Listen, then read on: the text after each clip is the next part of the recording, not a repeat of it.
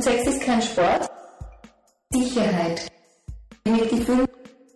Freundinnen dazu oder Familie. HPV. Mädchensprechstunde.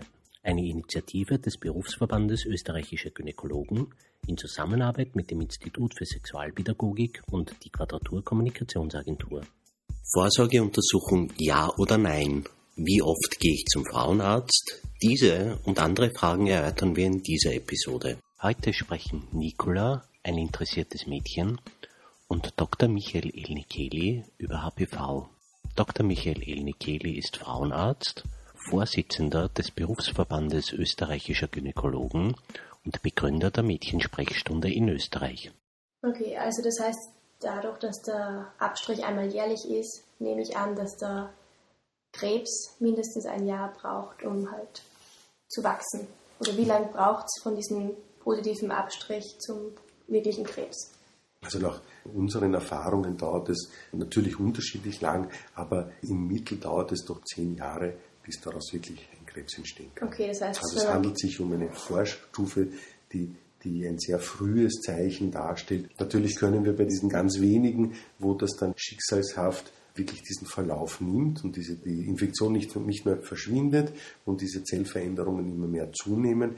Das können wir nicht beeinflussen, aber wir können diese Frauen betreuen, erkennen und durch die Vorsorgeuntersuchungen sozusagen vor der Entstehung äh, von Dermotalskrebs bewahren. Das heißt, selbst wenn man einen positiven, positiven Abstrich hat, ist die Chance eigentlich relativ gering, einen möglichen Krebs zu bekommen, wenn man die, also regelmäßig zum Frauenarzt geht die, die Chance ist, ist, ist, äh, ist sehr gering, wenn nicht sogar null.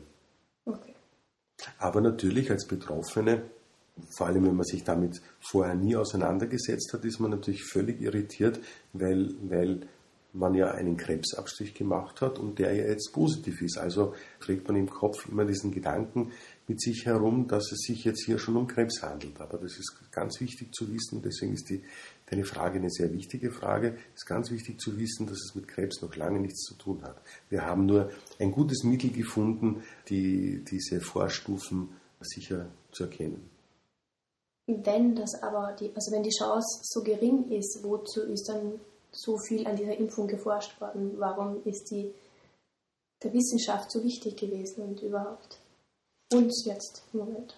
Naja, zunächst einmal profitieren am allermeisten die Frauen von der Impfung, die nicht gewohnt waren, zum Gynäkologen zu gehen. Es ist ja nach wie vor so, dass in Österreich zum Beispiel ja nur 40 Prozent der Frauen dieses kostenlose Angebot in Anspruch nehmen, einmal jährlich zum Frauenarzt zu gehen. Das heißt, 60 Prozent der Frauen waren, waren bisher völlig ungeschützt. Wären die geimpft, wäre das ein Riesenerfolg für die Impfung. Für die, für die Frauen, die regelmäßig zum Frauenarzt gehen, ist die Impfung trotzdem noch ein Riesenvorteil, weil man ja mit der Impfung nicht, nicht nur Gebärmutterhalskrebs verhindert, sondern ja auch diese Vorstufen. Und wie du ja gerade gehört hast, sind die betroffenen Frauen ja in einer sehr bedrohlichen, angstmachenden Situation, wenn der Test positiv ist. Und das kann man sich ja durch die Impfung zumindest in 80 Prozent ersparen. Okay, und was man sich natürlich, nehme ich mal an, 100 Prozent erspart, sind diese Feigwarzen. Die Feigwarzen, die kann man, die kann man auch zu über 90 Prozent verhindern. Das ist und man darf nicht vergessen, dass doch bei, bei vielen Frauen diese Infektion nicht zurückgeht, der Krebsabstrich, wenn du so willst, positiv bleibt über einen längeren Zeitraum und man dann einen Eingriff machen muss. Bei diesem Eingriff wird ein kleines Stück Gewebe vom Gebärmutterhals entfernt und dieser Eingriff wird doch jedes Jahr in Österreich 6000 Mal gemacht. Das heißt, wären diese 6000 Frauen geimpft, dann hätten sie sich schon zumindest einmal den Ärger mit den Krebsvorstufen, die Angst rundherum erspart und auch diesen Eingriff erspart, bei dem man ja doch ins Krankenhaus muss, drei, vier Nächte verbringen muss. Und das sind, das sind äh, auch alles Dinge, die sich die öffentliche Hand erspart. Das darf man auch nicht vergessen, dass, dass, dass, ja, dass diese Eingriffe, diese äh, vielen Kontrolluntersuchungen ja Kosten verursachen. Das ist ja mit ein Grund oder wahrscheinlich der Hauptgrund, warum in nahezu allen Ländern diese Impfung eingeführt wurde, weil sie ja letztlich Kosten spart. Auch wenn es, wenn man als äh, Gesundheitsminister zunächst einmal Geld in die Hand nehmen muss und sich die Kosten dann erst in den Folgejahren erspart.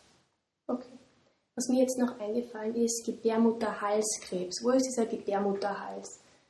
Wenn man, also ist der berührt da der Penis beim Geschlechtsverkehr den Gebärmutterhals oder ist der total unberührt, versteckt? Oder?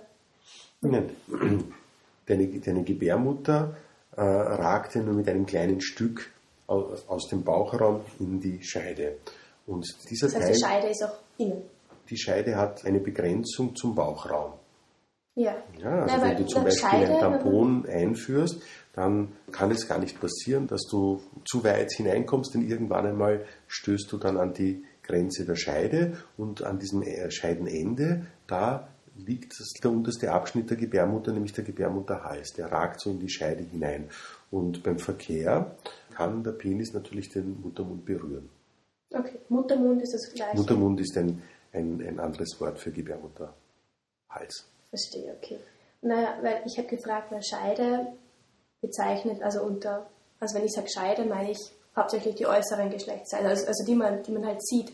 Wenn man nackt ausgezogen ist, dann sehe ich beim Mann den Penis oben und bei der, beim, bei der Frau die Scheide. Aber man sieht ja nicht den ganzen Teil der Scheide, wie du jetzt sagst, weil du sagst, Scheide ist auch da, wo das Tampon drinnen liegt. Das habe ich jetzt richtig erfasst.